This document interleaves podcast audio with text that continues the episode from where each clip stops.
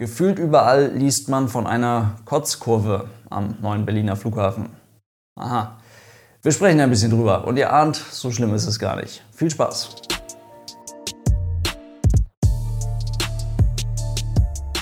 Und damit hallo und ganz herzlich willkommen. Ich hoffe, es geht euch gut. Also, erst einmal muss ich gestehen, das Thema ist voll an mir vorbeigegangen, weil es wird gefühlt, nee, nicht nur gefühlt, es wird seit über einem Jahrzehnt immer mal wieder in regelmäßigen Abständen über die neuen an- und Abflugrouten am Berliner Hauptstadtflughafen aus Lärmschutzgründen diskutiert. Und das, ohne dass es jetzt in irgendeiner Form abwertend oder respektlos gemeint sein soll, für einen Nicht-Betroffenen viel zu detailliert. Und ich dachte, das ist jetzt halt auch wieder der Fall, kurz bevor der Flughafen jetzt tatsächlich irgendwann mal geöffnet werden soll und habe das deswegen als uninteressant einfach mal beiseite geschoben. Dann kamen aber so viele Nachrichten von euch. Es kam ja schon zu der Landung, die wir im letzten Video besprochen haben, eine ganze Menge Nachrichten. Aber jetzt zu dieser Kotzkurve kamen nochmal deutlich mehr Nachrichten. So dachte ich mir, müssen wir doch mal drüber reden. Im Endeffekt geht es halt um eine Abflugroute auf der südlichen Start- und Landebahn des neuen Berliner Flughafens, die jetzt von allen möglichen zuständigen Behörden und allen möglichen Seiten beschlossene Sache ist und so wahrscheinlich in diesem Jahr noch hunderte Male geflogen werden soll. Die grundlegende Diskussion dahinter ist aber auch eigentlich recht einfach nachzuvollziehen.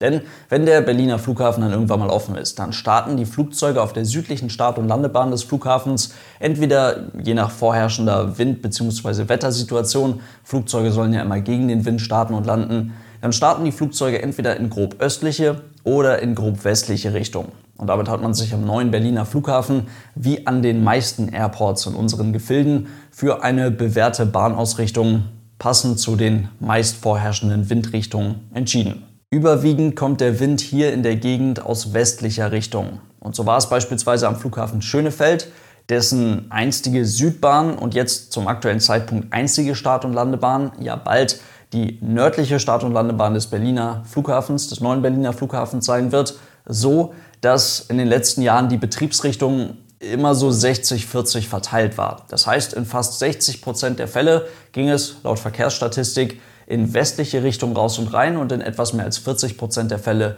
in östliche Richtung raus und rein. Logischerweise wird sich daran auch erst einmal nichts ändern. Das nur mal so als Info vorweg. Starten die Flugzeuge dann in wenigen Wochen auf der südlichen Start- und Landebahn des neuen Berliner Flughafens in Richtung Osten, dann fliegen sie bei einer standardmäßig, ja, erstmal offensichtlichen Abflugroute geradeaus an Wohngebieten in unter anderem Eichwalde und Schulzendorf vorbei, beziehungsweise mehr oder weniger direkt drüber hinweg. Geländeseitig oder hindernisseitig, kann man das so sagen, ihr wisst, was ich meine, im Abflugsektor spricht nichts gegen diese unkomplizierte Abflugroute geradeaus. Sie macht aber eben Lärm und aus Sicht vieler Betroffener bzw. aus Sicht vieler Anwohner unnötig viel Lärm. Und verstehe mich bitte nicht falsch, das ist ja auch ein völlig berechtigter Einwand. Denn wenn es ohne die Flugsicherheit in irgendeiner Form einzuschränken auch anders geht bzw. leiser geht, na dann soll man das ja auch bitte so machen. Und aus dem Grund wurde schon vor gut zehn Jahren, wenn nicht sogar schon ein paar Jahre zuvor, ganz konkret die Lulul 1 Bravo Departure diskutiert. Ganz unangenehm, alberner Name für einen Wegpunkt übrigens. Naja, auf jeden Fall ist, wurde die Lulul 1 Bravo Departure diskutiert, deren Teil die Hoffmann-Kurve ist, benannt nach einem Privatpiloten aus der Gegend. Eigentlich eine ganz simple Idee, die Flugzeuge drehen direkt nach dem Abheben rechts ab, und zwar ganz ordentlich rechts, und bauen dann in Richtung Schönefelder Kreuz zwischen in Anführungszeichen den dort verlaufenden Autobahnen ausreichend Höhe auf, ohne die Bewohner östlich des neuen Berliner Flughafens mit Lärm zu belästigen. So viel zum Vorgeplänkel. Ja, und jeder von euch, der schon mal zu Hause am PC eine Runde X-Plane gespielt hat oder sowas und versucht hat, halbwegs ernsthaft ein großes Verkehrsflugzeug in die Luft zu bringen, der wird wahrscheinlich herausgefunden haben, so schwer ist das auch gar nicht mit dem Airliner fliegen. Und es ist auch gut so. Allerdings kompliziert wird das professionelle Fliegen im Detail. Und eine Abflugroute ist genau das. Sie ist kompliziert. Und dazu jetzt mal ein paar ganz allgemeine, einfache, wichtige Punkte einer sogenannten SID, also einer Standard Instrument Departure, deren Aufgabe es ist, ein Flugzeug vom sogenannten Departure End of Runway zu einem ersten Fix, zu einem ersten Wegpunkt zu führen. Liebe Grüße gehen an der Stelle raus an Lulul. Und damit auf eine Luftstraße zu führen, liegt immer eine sehr detaillierte Performanceberechnung zugrunde. Man unterscheidet erst einmal ganz einfach von einer Straight Departure, also das, was wir eben besprochen haben, nach dem Abheben geht es geradeaus, und einer Turning Departure, eine Abflugroute, bei der Kurven von mehr als 15 Grad notwendig sind. Und das wird hier bei der Lulul 1 Bravo, das haben wir schon wieder gesagt, mit einer 145 Grad Rechtskurve definitiv der Fall sein. Es ist also eine Turning Departure.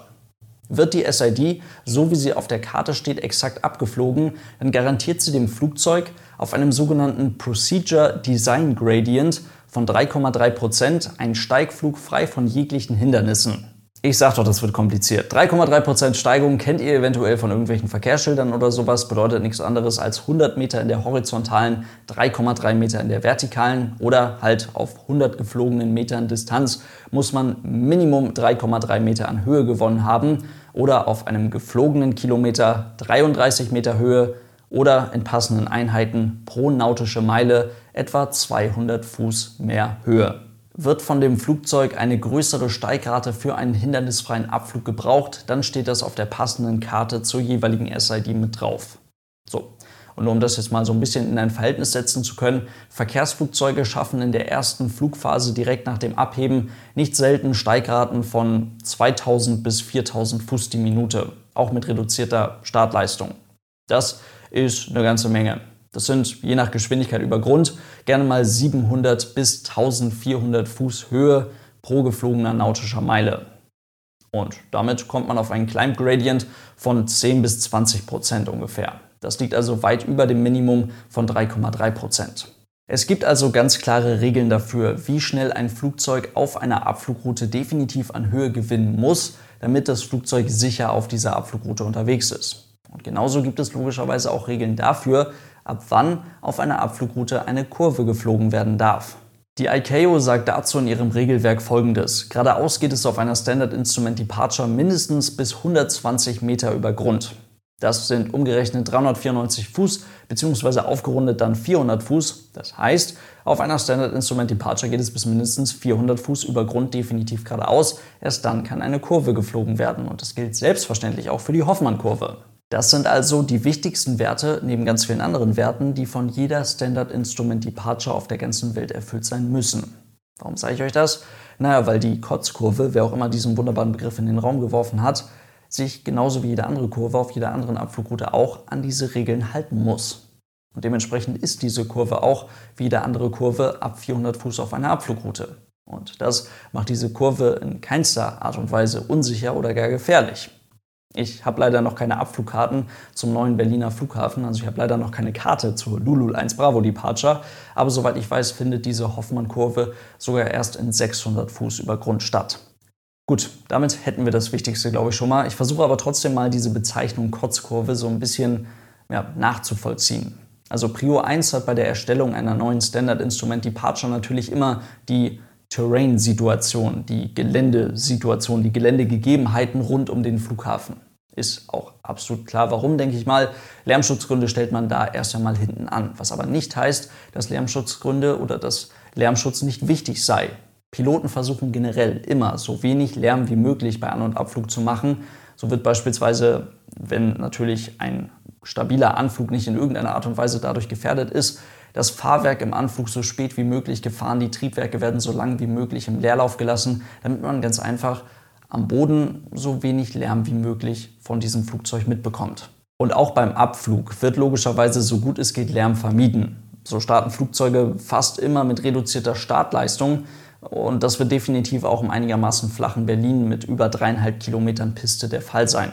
Das macht man zwar hauptsächlich, um einen geringeren Wartungsaufwand zu haben und damit natürlich auch einen geringeren finanziellen Aufwand zu haben, um die Triebwerke in Schuss zu halten, aber es reduziert auch erheblich den Lärm. Dazu müssen wir an dieser Stelle unbedingt nochmal schnell über die sogenannte Thrust Reduction Altitude und die sogenannte Acceleration Altitude sprechen. Also die Höhe, in welcher der Schub des Flugzeuges oder der Schub der Triebwerke von Startleistung auf Steigleistung reduziert wird und die Höhe, in welcher das Flugzeug beschleunigt wird. Aus der Kleinfliegerei kennen einige von euch sicherlich die Geschwindigkeiten Vx für den besten Steigwinkel und Vy für die beste Steigrate. Ganz einfach gesagt wird im Abflug erst einmal mit der langsameren Vx begonnen, um auf möglichst geringer Distanz möglichst steil zu steigen und damit eine möglichst große vertikale Distanz zwischen dem Flugzeug und einem Hindernis aufzubauen oder eben zwischen dem Flugzeug und einem lärmempfindlichen Anwohner. Später wechselt man dann auf die schnellere VY, um eine Höhe in möglichst kurzer Zeit zu erreichen. Große Verkehrsflugzeuge fliegen zwar aus einigen Gründen nicht exakt VX bzw. VY, das Prinzip dahinter ist aber durchaus vergleichbar und eben für den Lärmschutz anpassbar. Hier ist vor allem der Wechsel von VX auf VY interessant und dafür gibt es im Regelwerk der ICAO sogenannte Noise Abatement Procedures und zwar Nummer 1 und Nummer 2. Bei beiden Procedures, also bei beiden Verfahren, wird die Triebwerksleistung des Flugzeuges in 800 Fuß über Grund von Startleistung auf Steigleistung reduziert. Also von richtig laut auf nicht mehr ganz so laut. Das ist die sogenannte Thrust Reduction Altitude.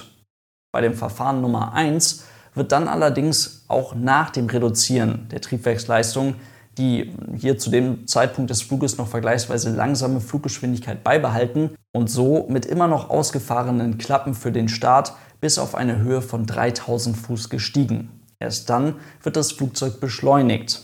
Das heißt, dort befindet sich in 3000 Fuß über Grund die sogenannte Acceleration Altitude. Das heißt, für den Lärmschutz wurde hier die Acceleration Altitude deutlich über die Thrust Reduction Altitude gesetzt. Bei dem Verfahren Nummer 2 sieht das ein bisschen anders aus. Da ist es ganz einfach. In 800 Fuß wird die Leistung der Triebwerke von Start auf Steigleistung reduziert und in 800 Fuß wird die Nase des Flugzeuges abgesenkt und mit dieser reduzierten Leistung wird das Flugzeug beschleunigt. Das heißt, es steigt nicht mehr so schnell, aber baut dafür eben kinetische Energie in Form von Fluggeschwindigkeit auf und kann in Anführungszeichen aufgeräumt werden. Das heißt, die Klappen können eingefahren werden und dann kann das Flugzeug weiter steigen. Das ist das normale Prozedere mit der Thrust Reduction und Acceleration Altitude auf der gleichen Höhe. Und wer jetzt an der Stelle gut aufgepasst hat, der hat eventuell direkt mitbekommen, warum die Kotzkurve wahrscheinlich Kotzkurve genannt wird. Denn auf einer Höhe von 400 Fuß über Grund, wo ja auf einer Standard Instrument Departure eine Kurve eingeleitet werden darf, liegt immer noch Startleistung an. Das heißt, die Triebwerke laufen auf nahezu voller Leistung, die Nase des Flugzeuges zeigt steil in den Himmel, die Fluggeschwindigkeit ist vergleichsweise gering und das Flugzeug legt sich jetzt in eine Kurve. Das fühlt sich für den Passagier definitiv anders an als eine gemächliche Kurve bei Steigleistung. Aber mit 400 Fuß hat man die Thrust Reduction Altitude, über die wir gerade gesprochen haben, in 800 Fuß ja eben noch nicht erreicht. Und genau an dieser Stelle liegt jetzt also der wichtige, für den Passagier definitiv spürbare Unterschied beim Kurvenfliegen unsicher oder in irgendeiner Art und Weise gefährlich, wird die Kurve in dieser Höhe dadurch auf gar keinen Fall.